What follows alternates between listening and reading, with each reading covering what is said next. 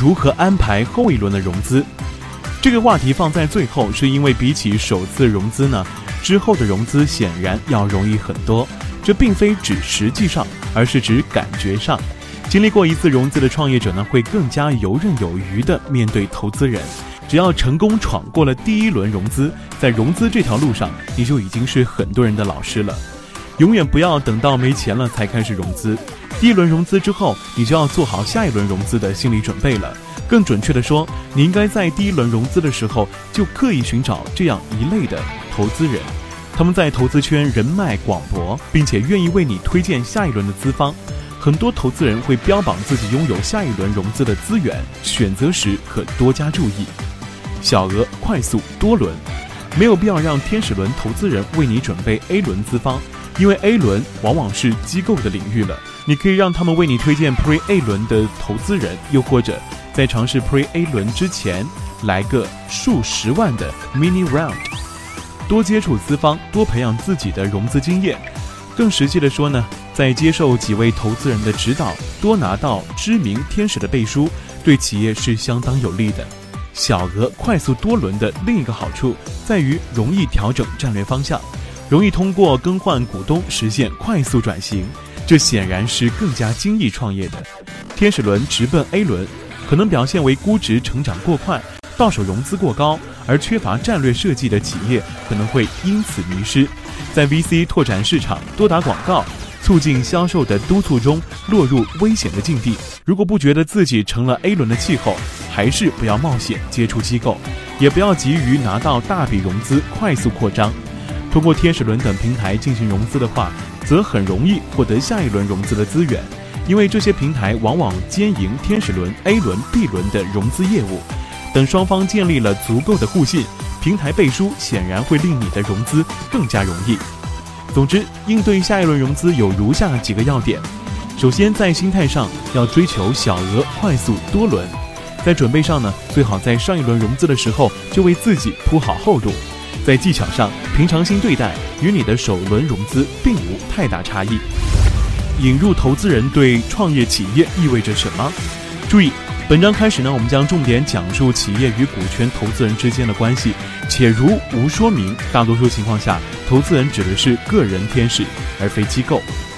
正面意义，此处不做详细的赘述了。可点击第一节为什么要融资？资金，在第二章里面我们就已经讲过了。融资带来的大量资金呢，会增速企业发展，使其不落人后。资源，政府、媒体、人才市场以及下一轮融资的渠道，优秀的天使投资人会视你的需求向你提供这些资源。人脉，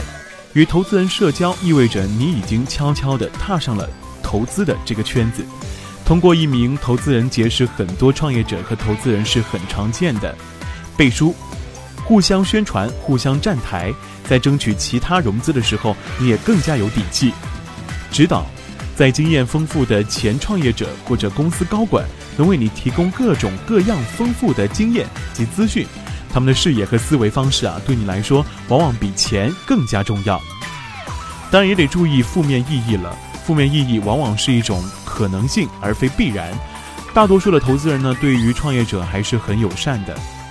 股权分配，投资人当然要占有不少的股份，这是股权融资的前提。一些投资人呢，会在之后的轮次当中退出并获取现金回报，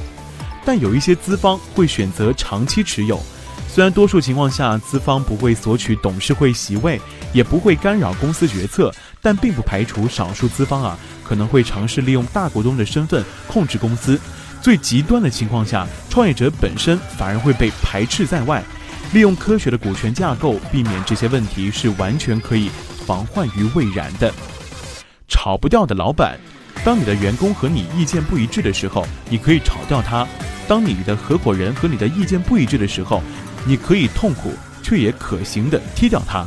但投资人可没有那么容易打发。如果你们的意见出现分歧，即便他占有较少股份，即便他不具备董事会席位，即便他手中的优先股没有投票权，你还是会感觉到很有压力。因此，你需要在挑选投资人的时候注意甄别。大多数投资人呢是不会对创业企业决策指手画脚的，不要抽中奇葩。互斥资方，一般情况下呢，投资人会向你推荐其他资方，使你的下一轮融资呢更加轻松，也为了自己有退出的通路。但有些投资人之间的关系比较紧张，或者分属于立场不同的圈子，则你在接受一方投资的时候，有可能会失掉其余资方对你的关注，并且很难与他们所投的企业开展合作。最常见的例子呢，是你在项目初期接受了 BAT 其中一家的援助，则其他两家及其阵营的大量企业可能就与你逐渐拉开距离了。由此看来，选择个人天使所得的自由立场也算是好处之一。